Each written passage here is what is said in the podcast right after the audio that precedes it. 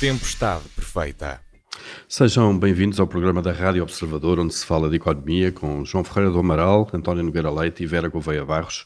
Hoje falamos da escassez de mão de obra em alguns setores, porque continua a saída de trabalhadores portugueses para o estrangeiro, para outros países, e depois vamos também olhar para as regras orçamentais da União Europeia e para os alertas eh, feitos por Bruxelas a Portugal.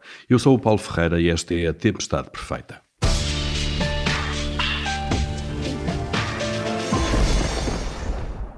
Hoje começamos então com um tema que nos eh, é sugerido por uma ouvinte, Helena Coelho, é diretora financeira de um hotel de 5 estrelas em Cascais. Eh, por mail fala da escassez de mão de obra na hotelaria, mas também noutras áreas, como a construção civil. Diz que o desencontro entre oferta e procura de trabalho já se verificava e já era óbvio, nomeadamente no setor onde trabalha, antes da pandemia, mas que agora se, agravou e tornou uh, uma situação mesmo complicada. E pergunta uh, para onde vão ao final, para que setores foram as pessoas que antes ocupavam lugares nos restaurantes uh, e hotéis em Portugal. António Nogueira Leite, uh, conseguimos ter uma ideia disto? Estes trabalhadores trocam Portugal e os empregos que têm por cá, por que tipo de empregos, quando vão para fora? Bom dia. Eu não tenho noção clara de, de, dos casos em concreto, mas de uma forma geral, a generalidade das pessoas vai desempenhar funções semelhantes, embora nem todas, quando, quando imigram. Sobretudo aqueles, e já é uma parte relevante dos que imigram, que são pessoas qualificadas, vão basicamente fazer aquilo que faziam em Portugal. e muita da informação que vou ouvindo, mas isto digamos que não é informação científica, é informação das pessoas, muitas que concordando, eh, é que, eh, mais do que o ordenado de partida, eh, as pessoas estão, sobretudo os mais jovens, estão particularmente preocupados com a perspectiva de carreiras em Portugal. A maior parte das pessoas mais jovens considera que nas empresas portuguesas, hoje em dia, não há uma perspectiva de carreira como eventualmente haveria há 10, 15, 20 anos. E as pessoas, após 10 anos eh, estão em posições ainda mal remuneradas, com relativa pouca perspectiva de subida eh, ou de progressão na carreira e, e, sobretudo, os mais qualificados, é esse o principal problema que põe. Isso tem a ver com o dinamismo da economia portuguesa, que é um dinamismo muito limitado. Uh, as outras pessoas, uh, uh, os menos qualificados, é normal que alguns deles mudem de funções, mas muitos que têm alguma especialização prática acabam por ir fazer algo muito parecido, só que mais bem remunerado, eh, mesmo com as diferenças de custo de vida que existem entre Portugal e algumas e alguns dos países para onde eles se, se deslocam. Uhum, compensa sair. Uh, Vera Gouveia Barros, uh, como é que olha para este problema de facto que se vai arrastando durante anos uh, e parece de facto não, não, não estancar de alguma maneira?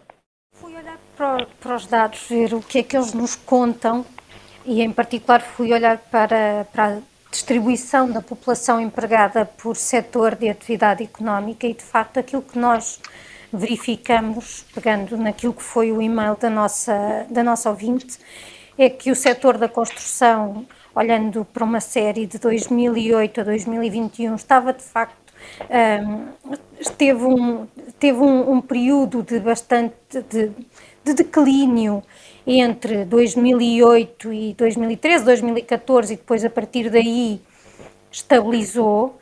E, e, vemos também que na parte do, do setor do alojamento, restauração e, sim, e, similares, aí não conseguimos aí não conseguimos depois distinguir entre o que é a parte da hotelaria e o que é a parte da, da restauração.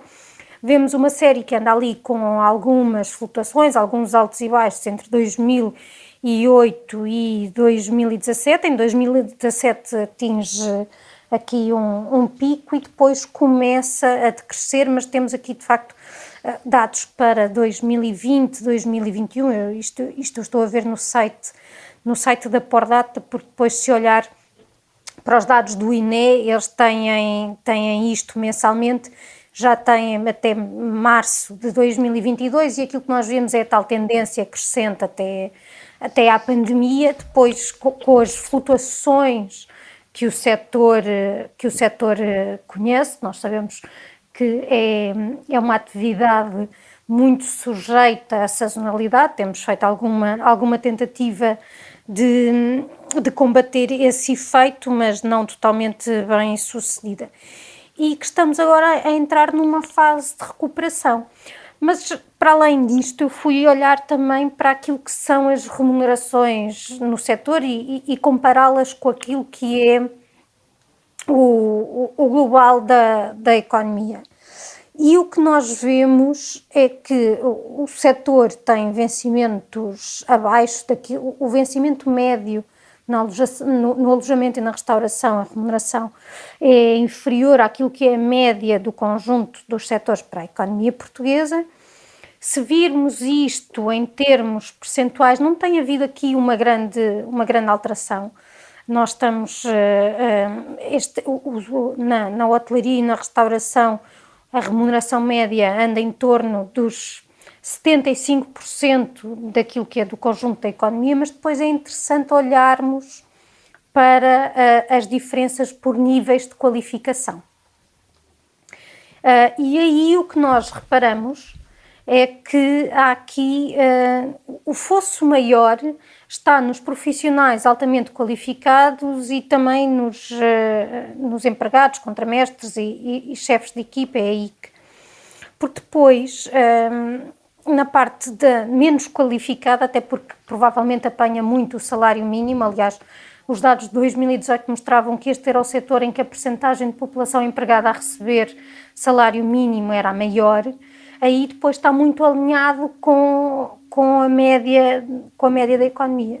Portanto, hum, depois deste, deste banho de dados, uhum. o que eu Sim, tenho. Mas que é importante que é que eu, para percebermos. O que é que eu tenho claro. a dizer? Eu acho que nós temos aqui alguma reconfiguração da, daquilo que é a população empregada. Nós, temos, nós continuamos muito atrás em termos de qualificações, mas fizemos um bom esforço para para, para recuperarmos, e aliás o setor da educação está a crescer em termos de, de percentagem de emprego, uh, e, e, outros setores que estão a crescer, como o das atividades relacionadas com a saúde, a parte da, da informação e comunicação, no fundo traduzem aqui um, um, uma mão de obra que está a ser empregada em, em setores diferentes um bocadinho mais qualificados. E como é mais é bem remunerados, talvez. Uh, e também mais bem remunerados, porque, como eu referia, de facto, uh, o setor do alojamento e da, restaura, da restauração é, é, é, dos que pior paga. Eu, eu, por acaso, agora não fui fazer esse exercício, mas há uns tempos lembro-me de, de, ver que era mesmo que estava mais abaixo, inclusivamente abaixo da agricultura, o que me gerou alguma, alguma surpresa, mas depois era engraçado porque assim que eu dividia entre homens e mulheres, ele saltava uma posição. E, portanto, isto uhum. era justificado por termos uma, uma taxa baixa de masculinidade no, no, no setor do, chamemos-lhe do turismo, e, portanto... Sim, de uma um, forma genérica, claro. De uma forma genérica, e, portanto, aquilo que temos é que como as mulheres em média recebem menos, era isso que fazia... Que puxava para baixo a média, claro. Puxava para baixo claro. a média. Ah, mas ainda assim, portanto, mesmo de, expurgando desse, desse fator da desigualdade de género, ele continua a estar cá em baixo. E, portanto, numa altura em que, como referia a nossa ouvinte, tem, temos a taxa de, de, desemprego até em níveis uh, baixos, de facto as pessoas acabam por optar por aqueles setores em que não só são mais bem remunerados, mas repare, temos aqui a, a, a, questão da sazonalidade, portanto, de alguma, provavelmente, uhum. alguma precariedade associada também a estes, a estes empregos. Uh, temos, se calhar, em alguns, em muitos deles são, são serviços com horários um bocadinho menos uh, comuns, regulares, vá lá, claro. Exatamente. Claro. Portanto, obrigam a trabalhar claro. aos fins de semana, a, e, e, a, ao e, fim do e dia, horários tardios claro. Claro. E, portanto, também isso tem impacto na parte da, da conciliação entre vida profissional uhum. e, vida, e vida familiar. Já, já vamos continuar, Vera, deixe-nos só ouvir agora o João Ferreira do Amaral uh, sobre este tema também. Uh, João, de facto, como, a, como a Vera disse e, e a Helena Coelho, a nossa ouvinte, disse também, de facto estamos com desemprego baixo, o que de alguma forma dá armas de negociação maiores aos trabalhadores, nestas alturas de, de baixo desemprego. Sim, e, e quando Uh, não, não, essas negociações não, não dão resultado em termos de aumento salarial. Uh, têm sempre a opção da imigração, que é, que é de facto um destino, infelizmente, cada vez mais preferido, principalmente pelas pessoas mais jovens. Uh, eu julgo que, de facto, o que está aqui em causa é, é um setor muito mal remunerado e não podemos ter um, um setor em expansão que exige, portanto, mais mão de obra, ao mesmo tempo que há um processo inflacionista subjacente, não podemos esperar que os salários fiquem na mesma. Quer dizer, não, isso não existe em Portugal, só, só uh, nem em Portugal como em lado nenhum. E, portanto, se as pessoas não têm um aumento salarial que lhes compense eh, minimamente, quer os quer as, eh, as, eh, a inflação, quer as possibilidades de obtenção de emprego no outro lado, vão para outros lados, ou em Portugal ou no estrangeiro. Isso me parece-me claro e, e, e, suponho que é exatamente aquilo que se esperaria, esperaria da situação em Portugal. Há um outro aspecto que me faltam dados para, para avaliar, mas que penso poderá ser importante, que tem a ver também com os imigrantes, agora com I, isto é, os uhum. estrangeiros que vieram para Portugal, como é sabido na restauração, há, há, um, há um número importante de brasileiros, por exemplo, na construção civil, eh, pessoas que vêm de outras eh, origens, e, portanto, provavelmente também haverá aqui algum efeito de, uma, de outros destinos para a imigração, mas isso eu, pelo menos, não tenho informação suficiente para, para eh, avaliar.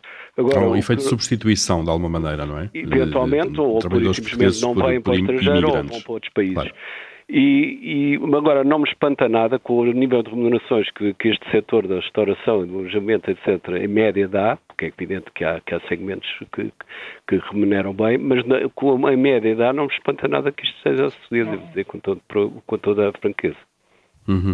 Uh, António Nogueira Leite, uh, vamos sempre dar aqui à questão dos salários uh, e se calhar também à da produtividade, porque há aqui o equilíbrio entre aquilo que, que, de alguma forma também que algumas empresas poderão pagar. Não estou a dizer que não podiam pagar mais do que pagou agora, já nas circunstâncias atuais, mas há sempre uma barreira que é aquilo que a economia permite. Há uma coisa que costuma escapar aos economistas que olham para as tabelas e depois deduzem conclusões que têm a ver com olharmos um pouco para, numa perspectiva mais estratégica, o que é que nós temos no setor do turismo. E o que nós vemos em Portugal é que há exceções, e o hotel onde essa senhora que nos uh, pôs a pergunta, se, pelos vistos, não pertence a esse grupo, mas nós temos um modelo de turismo eh, de relativamente baixa qualidade. Nós temos tido grande aumento na atração de turistas, mas nós temos turistas e uma atividade de turismo com relativamente pouco valor acrescentado. Uh, basta, enfim, passear por Lisboa ou, ou, ir ao Algarve ou no resto do país e nós verificamos que muito do que nós temos na atividade turística são organizações que basicamente estão no limiar da sobrevivência. Ora, eh, se eh, atraindo estes turistas com este tipo de oferta, com este tipo de posicionamento do país, é muito difícil que os salários sejam substancialmente maiores. Eu não estou a dizer que não haja casos, e há certamente onde eles possam ser maiores. Uh, mas eu acho que com este modelo de turismo que nós temos, nós não podemos esperar ter os salários que o setor paga em algumas outras uhum. localizações que atraem outro tipo de turistas e onde as empresas uh, conseguem gerar outro tipo de valor. Portanto, eu acho uhum. que o uhum. nosso modelo de turismo também condiciona esse aspecto. Mas a falta de mão de obra qualificada não é um problema uh, que hoje em dia se sinta uh, apenas a esse nível, ao nível do turismo, ao nível da construção. Uh, na construção também temos uma redução importante da, da, capacidade. Muitas das empresas de média e grande dimensão desapareceram, como nós sabemos, uh, e não foram substituídas por outras. E muitas vezes temos empresas estrangeiras que não, que não trabalham necessariamente com a mão de obra que já cá estava, por vezes vem mão de obra associada a esses projetos. Uh, agora, o que acontece é que, se olharmos para atividades muito especializadas, verificamos, face ao passado, uma saída eh, das pessoas mais bem qualificadas, independentemente da sua origem social, muito maior do que no passado. Se nós claro. compararmos com 10 anos atrás ou 20 anos atrás, verificamos que muitos dos nossos mais qualificados não vão trabalhar pelo menos nos primeiros anos, em empresas portuguesas. Isso tem a ver Aí é- com um problema que é, é o reflexo da produtividade, é o reflexo de como as empresas são geridas, muitas delas, eh, e, e é também eh, eh, o, o- reflexo de, enfim, de uma certa A mobilidade é cada vez criar- maior também, claro. não, não, não, está bom, mas, mas ela já era grande há 10 anos atrás. O que Claro. aconteceu é que em, em Portugal também nós temos repetidamente, por oposição, e eu que passo bastante tempo em Espanha, a Espanha não é um exemplo em muitas áreas, mas aqui está claramente melhor do que Portugal, eh, os nossos gestores de recursos humanos eh, são ótimos a gerir a carreira das pessoas que já estão acima de um determinado nível, mas as pessoas quando entram têm que chegar a esse nível. E o Claro. que eu acho é que as empresas portuguesas não estão, neste momento, muitas delas, a oferecer aos jovens eh, as oportunidades que ofereciam há 20 anos atrás. E isso claramente leva a que as pessoas com mobilidade se vão embora. E Vão isso é embora. mau, Deixe-me só- porque- só para dizer António, isso é mau, Muito porque há rapidamente. muita gente cap- capaz que depois não fica aqui. E nós estamos a substituir pessoas muito qualificadas por pessoas menos qualificadas. É evidente que isso, em termos agregados, também tem um impacto nos indicadores, até da produtividade. Só, só pedir à Vera, antes de fechar esta primeira parte, já estamos mesmo em cima da hora, uma frase sobre a questão do valor acrescentado do turismo. Provavelmente verifica-se também neste setor de serviços aquilo que se verifica na indústria, que é um dos problemas da, da economia portuguesa, baixo valor acrescentado. O turismo, em muitas coisas, não é diferente do- dos restantes setores da economia. E, mas nós temos feito também aí algum, algum progresso que é traduzido não só nos números de hóspedes e nos números de dormidas, mas também no, no próprio, no chamado REFPAR, portanto, no- na receita por quarto. Agora, temos um caminho a percorrer, isso sem dúvida, e passa pela formação de recursos humanos, mas claro que também essa formação só existirá se depois as pessoas reconhecerem a existência de oportunidades. Posso, posso só acrescentar uma coisa de 10 Uma segundos? frase também, João, claro. claro. É, é que neste setor nem tudo é turismo. Eh, Nós temos o hábito, em Portugal, mais que noutros países, de almoçar em almoços, de, enfim, relacionados com o trabalho. E isso só é- pode ser feito, só pode atingir o nível que atinge em Portugal, porque é barato relativamente aos outros países. E isso depois transmite-se tudo em termos de estrutura de custos para não ter possibilidade de pagar melhor. Portanto, há, há todo um conjunto de fatores que acabam por levar a que, eh, de facto, eh, o setor esteja, de certa forma, desequilibrado, não é? É verdade, basta comparar preços de uma refeição regular, banal em Portugal ou em E França, Inglaterra, Alemanha, por aí fora. Claro. fora. Sim, sim, é verdade, no dia a dia, é quando, quando trabalhamos. E vamos diretos reunir o Comitê de Crédito, onde todas as semanas aprovamos ou chumbamos aquilo que sai passando na atualidade. Vera Gouveia Barros, começando pelas aprovações, o que é que, o que, é que aprova esta semana? Esta semana vou aprovar as novidades que foram anunciadas ontem para a Carrismo Metropolitana, que é a marca que vai pôr sob uma designação comum os eh, transportes rodoviários na- dos, dos vários conselhos da área metropolitana de Lisboa e que vai entrar em funcionamento este verão. E, e o que eu aprovo não é a parte dos autocarros eh, irem ser todos amarelos, que não me parece relevante, mas é a promessa de que vai haver mais autocarros para fazer percursos novos, para oferecer mais horários com maior eh, frequência. E aprovo também que estejam planeados 370 painéis digitais ahm, nas paragens, mas não apenas nas paragens, com dados em tempo real sobre a chegada dos autocarros e ainda uma aplicação para se consultar horários e poder eh, comprar bilhetes e validá-los. Ahm, eu aprovo isto tudo na, na- na- base de que isto vai ser efetivamente implementado e vai funcionar, porque me parece muito importante termos transportes públicos eh, regulares que cumprem os horários, eh, não só por questões de sustentabilidade ambiental, mas também porque estou convencida de que isto terá um impacto positivo na produtividade, porque eu acho que qualquer pessoa que chegue ao local de trabalho depois de ter perdido horas no transporte, do autocarro não ter vindo, de, de- de- é, é- é logo uh, um bom caminho andado para, para se trabalhar pior. Espero depois que, isto, que este exemplo da, da área metropolitana de, de Lisboa possa ser estendido ao resto do país, porque temos de nos lembrar que o, o resto do país não é paisagem e também precisa de transportes que funcionem. Muito bem, então essa aprovação uh, da Vera Gouveia Barros, com esse desejo de que se passe do papel para, para a realidade. João Ferreira do Amaral, o que é que aprova esta semana? Bem, na, na, semana passada falámos do, do, das perspectivas de crescimento económico que são mais favoráveis hoje para a nossa economia e mais até que a média. Vou repetir isso, mas noutro sentido, ou seja, eu penso que esta notícia teve um impacto importante internacional e espero que possa ser a base para uma maior confiança na economia portuguesa, coisa que é extremamente importante numa altura em que se antevêem aumentos das taxas de juro e, portanto, questões que podem de rating da, da, da economia. Portanto, para já eh, é positivo que isto tenha tido um impacto internacional significativo. Muito bem, eh, essa boa onda, o bom crescimento económico, claro. Eh, António Nogueira Leite, a sua aprovação desta semana? Olha, eu aprovo a decisão da União Europeia de suspender a avaliação do semestre europeu.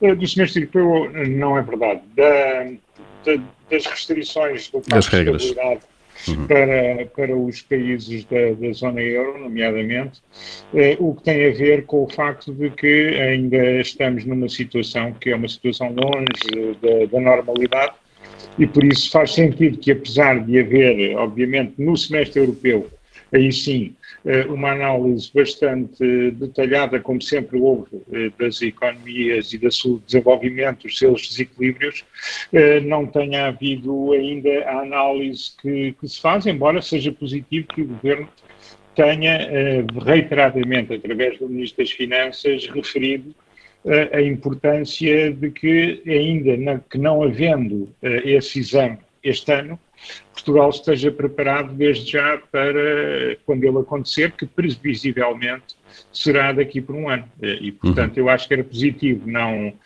não, não olhar para uma avaliação estrita de, do cumprimento das regras neste momento, por razões que todos conhecemos, mas também é importante que Portugal eh, tenha em boa nota que a sua posição não é uma posição favorável e que, portanto, todo o cuidado é pouco.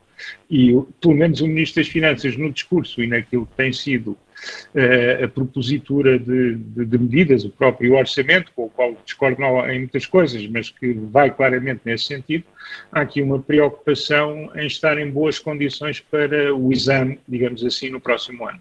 Muito bem, fica essa nota positiva. Então, essa aprovação. Aliás, vamos daqui a pouco desenvolver mais um pouco eh, este assunto, esta recomendação da, da Comissão Europeia. Vamos agora passar aos chumbos. Uh, Vera Gouveia Barros, o que é que chumba esta semana?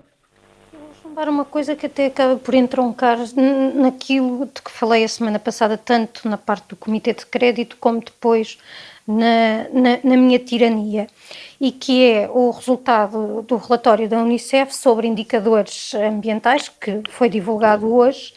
Uh, foram analisados 39 países da OCDE e da União Europeia, e, e a má notícia é que Portugal está no 25 lugar no que toca às condições ambientais para as crianças em particular. estamos a falar de poluição do ar, da água, da presença de chumbo no sangue.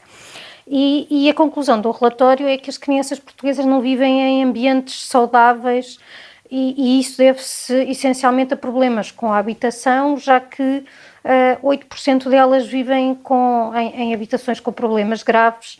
Para termos uma ideia, estamos a falar de uma em cada cinco é exposta à umidade e bolor, uma em cada dez famílias pobres com crianças vivem em habitações com pouca iluminação natural, 35% das famílias pobres com crianças têm dificuldade em manter as casas aquecidas, a questão da pobreza energética é subejamente conhecida, ou 25% das famílias são afetadas por ruído e poluição sonora. E depois nós sabemos que estas questões da habitação têm impacto na saúde, no próprio rendimento escolar das crianças eh, e, e, portanto, a semana passada falávamos do grupo de trabalho da, da habitação, fala-se muito da questão dos preços e às vezes dá-me ideia que se olha pouco para estes problemas que têm que ver com a qualidade da habitação, uh, uhum. o proporcionar boas condições, porque não é só as pessoas. Uh, eu sei que às vezes nós não, não basta ter uma casa, sítios, genericamente. É, eu claro. sei que às vezes não, não vivemos nos sítios que queremos, não temos o,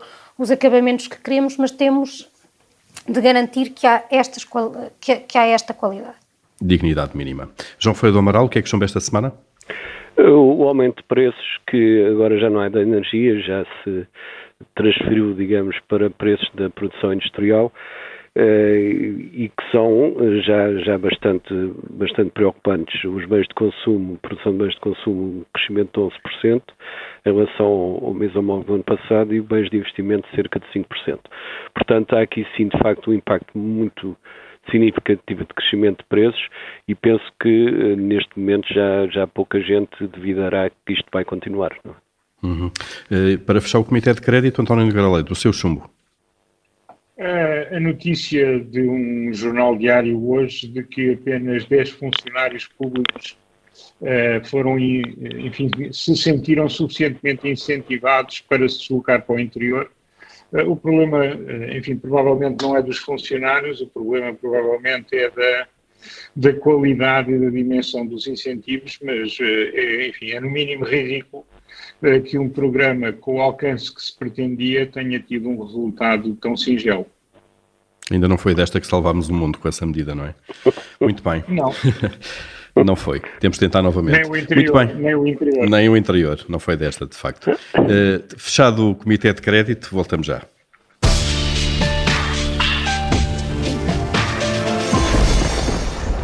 E voltamos então para olhar para essa recomendação da Comissão Europeia desta segunda-feira, a recomendação de suspender, manter em suspenso, se quiserem, as regras orçamentais por mais um ano, prolongando então até 2023.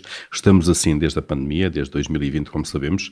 A Comissão Bruxelas fez também alguns avisos a Portugal. Podemos dizer que são os avisos do costume, que a dívida é elevada e nós sabemos que é, e para, para termos cuidado com a sustentabilidade das finanças públicas e até o, como o António já disse há pouco, parece que estamos a ter ter esse cuidado. Uh, João Ferreira do Amaral, olha também com muita naturalidade para este prolongamento uh, da suspensão das regras orçamentais. Sim, evidentemente uma situação de, de guerra que não sabemos onde é que vai parar e que não sabemos prolongará, mas muita gente mais conhecedora da área das relações internacionais diz que deverá ser uma guerra prolongada com impactos sobre a economia global. E além disso, com uma pandemia que ainda não desapareceu, penso que é um mínimo de prudência não estar a impor agora regras que coibiriam muitos Estados-membros de se adaptarem a uma situação crítica deste ponto de vista. Uhum. Agora, eh, de facto, o problema eh, é que a zona euro ela própria está uma situação muito complicada, porque eh, a zona euro não foi feita para, para, não foi feita para isto. A zona euro foi feita para uma situação de estabilidade, com, com inflação 2%, que é considerada estabilidade de preços, e com, de facto, as, dívidas públicas a, a descerem até aos 60%, como limite máximo, e por aí fora. Ora, é exatamente o contrário que está a suceder desde há uns anos, não é de agora, mas as crises frequentes têm, têm agravado a situação. Hoje, das quatro maiores economias da zona euro, três têm dívidas públicas superiores a 100% do PIB, ou seja, a Itália, a França e a Espanha. Eh, a inflação está, de certa forma, sem controle, porque o Banco Central Europeu, e bem, seguiu uma política de baixa taxa de juros e agora, para tentar uh, combater a inflação será necessário um aumento significativo e também a situação não comporta muito bem um aumento muito rápido das taxas de juros. Portanto, há de facto aqui um problema gravíssimo da zona euro e a mim espanta-me que haja pouco debate sobre esta questão porque vai ser determinante nos próximos tempos em relação quer à situação da Europa, quer em relação à situação portuguesa, como é evidente, uhum. dá, na, nossa vulnerabilidade. Claro. Eh, eh, aliás, eu acho que podemos, eh, para a semana, agendar já este assunto, e aqui no fundo também, com uma pequena provocação, é saber se o João Ferreira do Amaral sente que teve razão antes do tempo. Porque... Não, não, é, não, não vai haver, não, não, não, não. Vamos... ou não razão. Certo, a, a questão mas é, é que é um, um, cenário que é completamente diferente daquilo que foi equacionado sem dúvida. da zona euro, não é? Sem dúvida. E um dos pilares da, da, zona euro, que era um conjunto de regras iguais para todos, está, está suspenso há três anos uh, por, por, choques, por choques económicos. E isso paga-se caro a prazo, quer dizer, claro, em termos claro. da, da, estrutura do, do que foi combinado. E esse foi um dos alertas que foi feito na altura de construção do euro, eh, que era, era muito complicado estar a fazer uma, um fato que à medida de todos. Mas, mas, mas, mas podemos prolongar depois essa, essa conversa. António Nogueira Leite já há pouco falou destas, destas regras, eh, achando, aliás, aplaudiu-as há pouco, e, e, acha que o governo por cá também eh, já não precisa, de alguma forma, que Bruxelas lance aqueles avisos que são regulares há tanto, tantos anos em Portugal.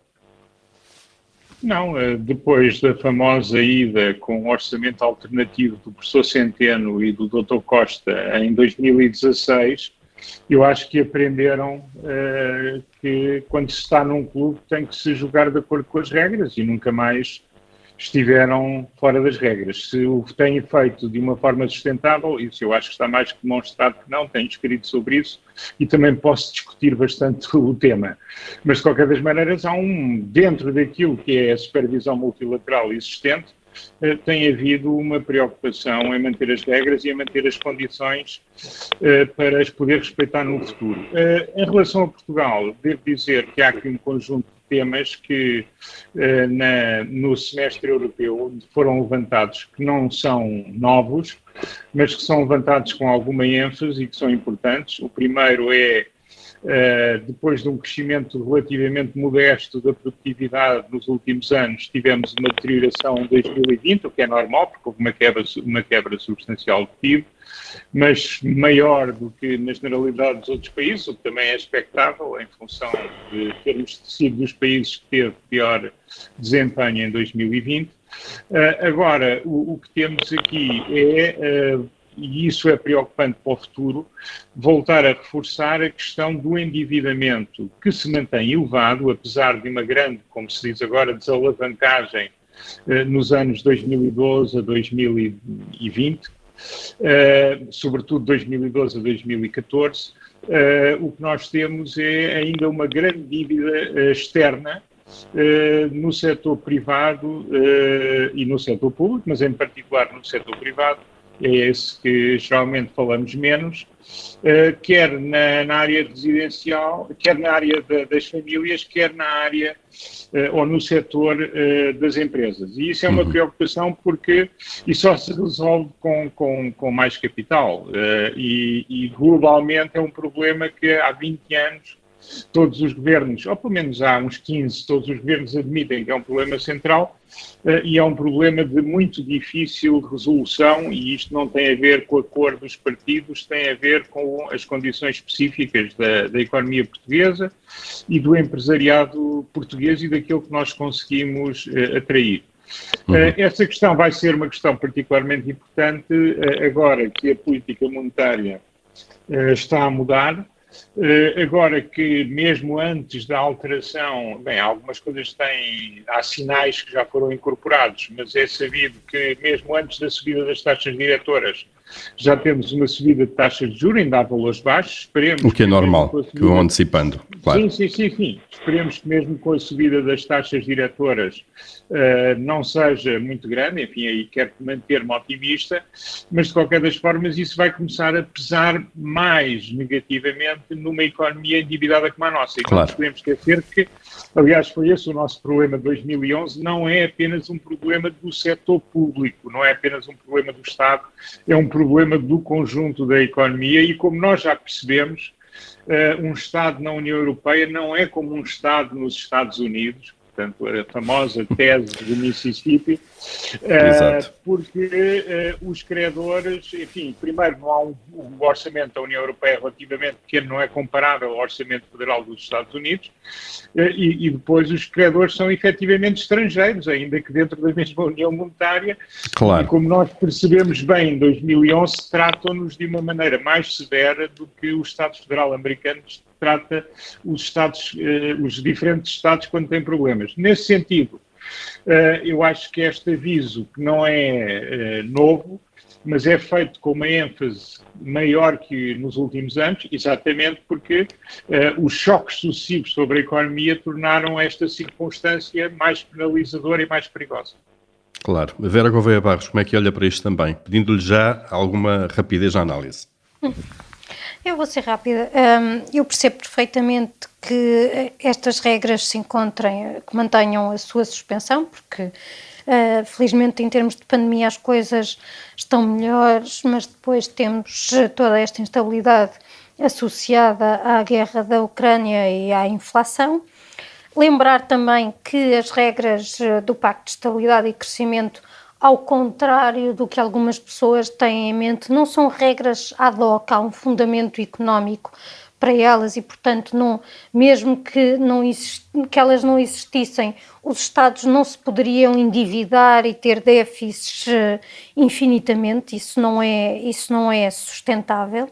E depois chamar a atenção que um, estas considerações orçamentais que são feitas pela Comissão vêm no âmbito de um, de um de um pacote de primavera do semestre europeu, que é mais eh, amplo, que não olha apenas para a questão das finanças públicas, olha também para o que se chamam os desequilíbrios macroeconómicos, fazem as recomendações específicas por país e eu acho que vale a pena olharmos para aquilo que são as avaliações, que é a avaliação feita uh, para Portugal, onde nomeadamente chamam a atenção para, para aquilo que têm sido os desenvolvimentos no mercado de trabalho, com o aumento do salário mínimo, que se está a aproximar muito do salário médio e com os impactos que isso depois pode ter eh, de desincentivo, por uhum. exemplo, a que as pessoas uh, façam formação e estudem e aumentem o seu nível de, de qualificações.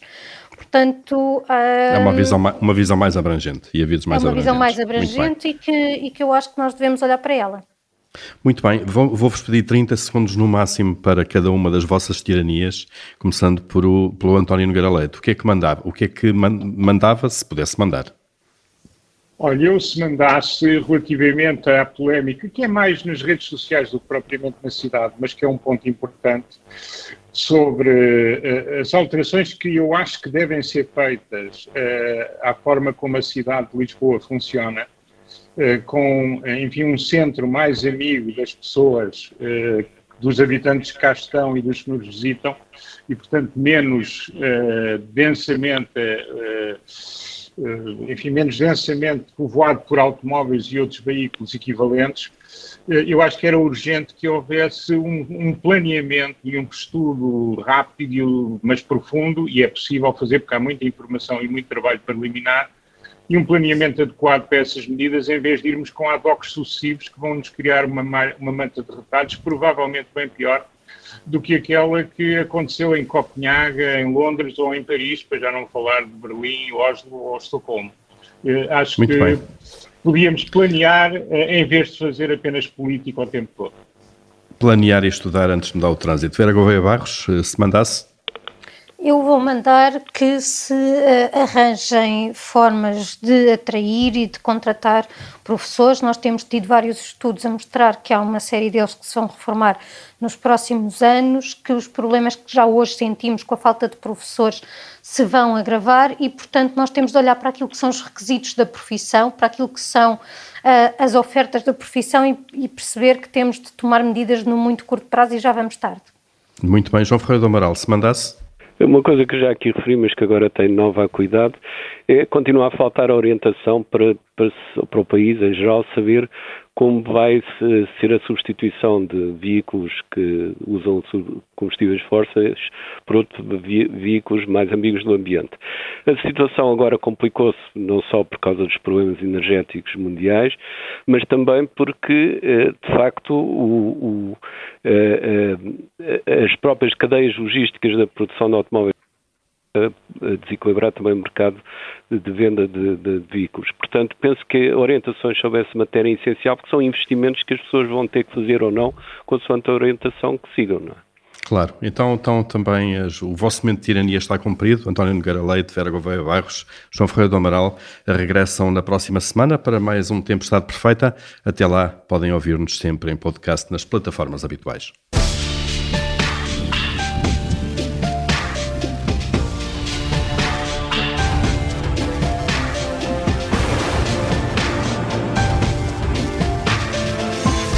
Tempestade perfeita.